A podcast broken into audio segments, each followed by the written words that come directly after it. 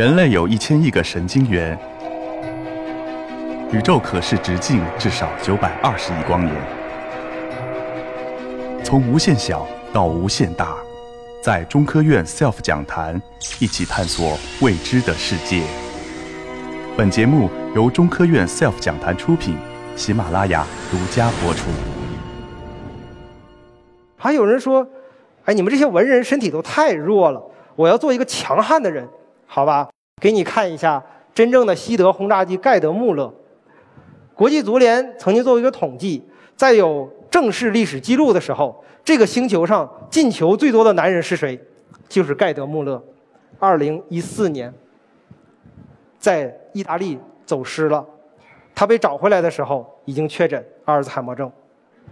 还有人说：“哎，你前面讲了好多男人，我是美女，我是美女总没事了吧？”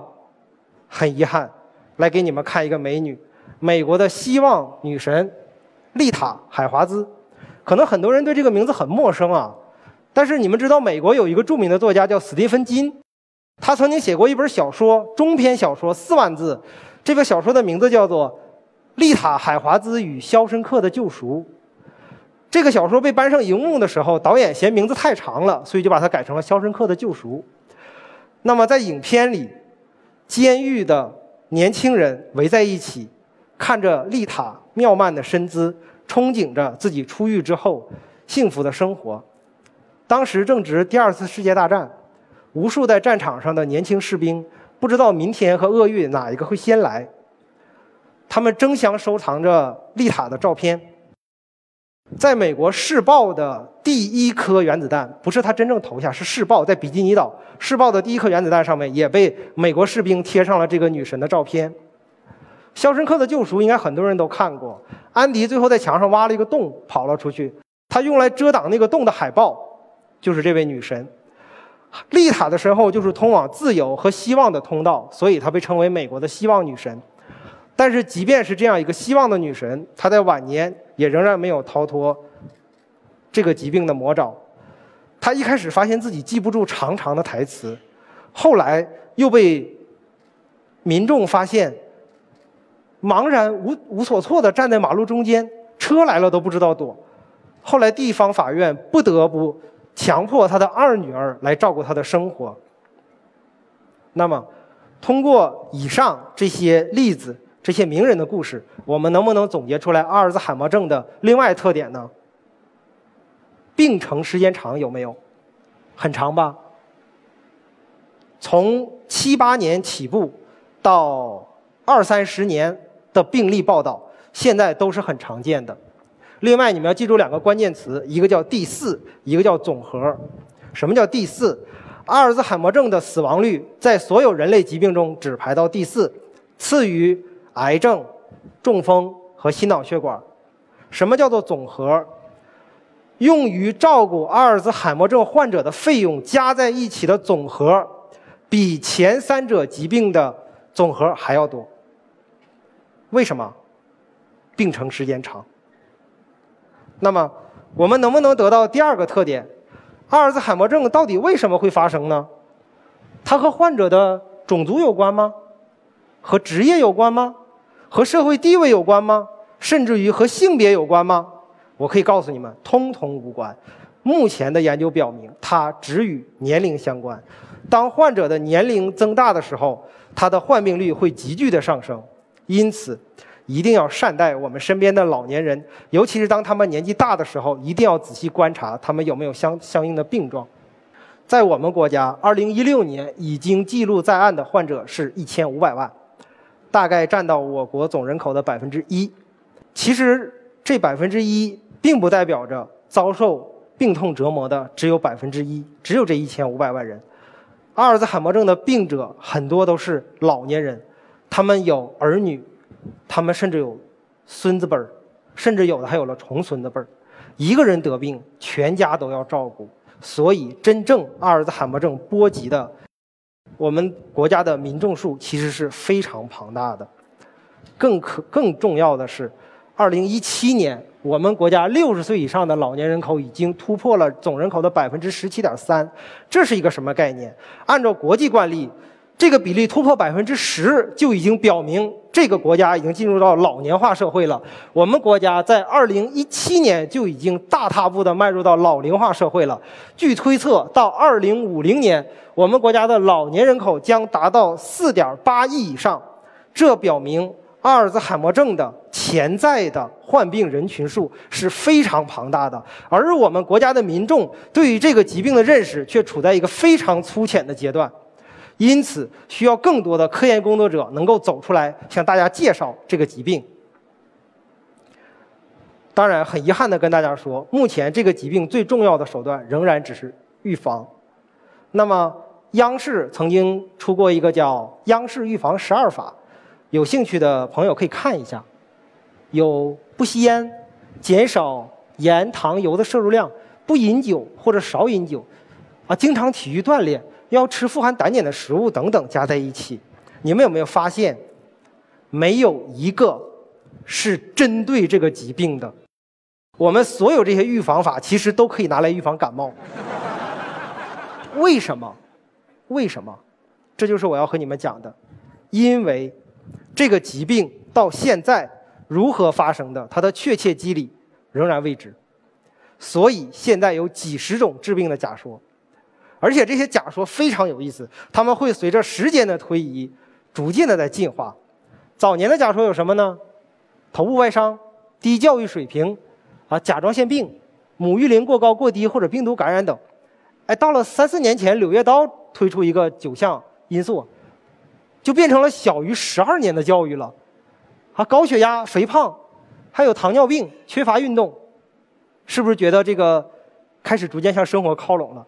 一两年之前的假说是什么？生活压力大，雾霾环境差，啊，还有阻塞性睡眠呼吸暂停，说白了就是打呼噜。那谁不打呼噜？白天工作累得要死，谁晚上不打呼噜？是。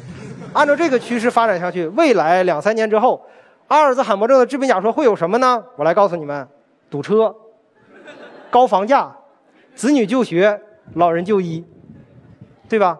这个假说也是随着。时间的推移在逐步的进化的，那么刚才是在开玩笑。现在的主流研究方向是这样的：左图是阿尔兹海默症患者的脑切片图，右面是正常人的脑切片图。我们可以明显看见，病人的脑部发生了急剧的萎缩，还有很多空洞，这表明他们的神经元细胞有个大量的死亡。如果我们对这个病理照片进行放大的话，就会发现。在神经元周围有很多淀粉样斑块的沉淀，然后在神经元内部会有一些纤维缠结。目前公认的是，细胞外的淀粉样沉淀是导致这个疾病发生发展的一个非常重要的因素。那么，我们将这个淀粉样斑块进行再放大，我们会看见什么？它是由一种蛋白质构成的，就叫做贝塔淀粉样蛋白，我们简称叫做 A 贝塔。那么这说明了什么？我来仔细说，你们仔细听，这说明了什么？这说明阿尔兹海默症和我们一般的感冒、拉肚子是不一样的。感冒和拉肚子是因为有外在的病毒或者细菌侵染到了我们体内，从而导致的疾病，但阿尔兹海默症却不是，它是由我们人体自身的蛋白错误折叠聚集导致的。贝塔淀粉样蛋白在正常人的体内也是也是有表达的，只不过在病人体内是急剧的高表达，它发生了结构上的错误，并发生了聚集，沉淀在了神经元细胞的周围，从而导致了神经元细胞的大量死亡。讲到这里，你们能不能大概猜到现在的治疗方向？可以猜到吧？我抑制它聚集是不是就可以了？我把它聚集的蛋白解开掉是不是也可以？或者我把它多余表达出来的蛋白水解掉是不是也可以？都可以，这个也是我们课题组现在主要研究的方向。我们会根据蛋白质特殊的结构和氨基酸序列，设计有特异性的靶向性的抑制剂，或者是说，我们设计一些有特殊水解能力的一些模拟酶，来水解掉多余的贝塔淀粉样蛋白。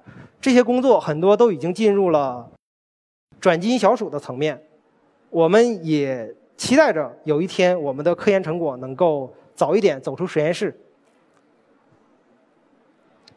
但是呢，在老年痴呆领域仍然有三个未解之谜。一个呢，就是它真正的发病机理是什么？这个现在仍然不知道。贝塔淀粉样蛋白质只是一个假说，只是目前科学界公认的一个假说而已。它真正的原因仍然有待探索。第二，现在临床上逐渐在发现，有极少数确诊的老年痴呆患者却不痴呆，这又是为什么？现在并没有一个任何合理的解释，所以仍然有待我们科学家后面去研究。第三点更有意思，老年痴呆与癌症之间似乎存在这种跷跷板的关系，也就是说，当一个人患了其中一种疾病的时候。他患另一种疾病的风险就在下降，这又是为什么？现在仍然没有一个解释。我们总不能拿命来解释吧？我们总不能说这个人的命不能太悲惨，那是不可以的，那不是自然工作，那不是自然科学工作者应该做的事情。所以他究竟为什么不知道？现在连一个假说都没有。所以，为了能够向更多的民众普及阿尔兹海默症相关的知识，那么我们几个志同道合的人也成立了一个。微信的公众号，我们这个公众号叫“善思科学”。善思科学的口号是“善思科学，让科学离你更近一点”。那么它能向你近到什么程度呢？善思科学就在你们每个人的身边。那么我们怎么发现它呢？拿出你们的手机做三件事：第一，打开你们手机的定位，告诉我你在我身边；第二，打开你们手机的蓝牙，接收到从我这里发出的善思科学的善意的呼唤；第三。拿出微信摇一摇，你就会关注到善思科学了。二维码是留给看录像的人用的。然后我们也做了一系列线下的活动，包括我们上一些中学、初中、高中去给大家做这些活动。有人问我说：“为什么要向年轻人科普老年痴呆？”我说：“我送你们三样东西。第一，就是一个扩声器。年轻人是现在传播最活跃的群体，我需要他们将这些知识传播开。”第二，我送你们一扇门，我通过向年轻人讲述这些东西，为他们打开科学的门。第三，是一把钥匙。现在网上有个段子，说打败康师傅的不是统一和金麦郎，而是美团和饿了么；让尼康关闭中国工厂的不是索尼，而是数码数码手机、智能手机；消灭小偷的。不是警察，而是微信和支付宝。所以我相信，攻克阿尔兹海默症的钥匙，没准儿不在我们这些一线的科研工作者身上，它可能就在台下你们某个人的身上，或者是某个年轻人的身上。所以这也是我向年轻人去传播这些科普的一个原因。用两张图来结束我今天的对话，在。《百年孤独》这本书里面，整本书的开始源自于儿时的少校第一次触摸到那个帐篷里的冰块从此开始了这个家族一百年七代人的孤独的旅程。一百零七年之后，今天的我们却要将这些孤独的冰块打破，将更多的老年人从孤独中释放出来。我相信。随着一代又一代年轻科学家前赴后继的努力，用他们的青春、智慧、热血，将这艘破冰船艰难而又坚定地向前推进下去。我可以告诉大家一个好消息：二零一八年，美国 NIH 大量的批准了关于老年痴呆的治疗的申请项目。随后，全世界其他的主要科研国家一定会在这个领域加大他们的投入。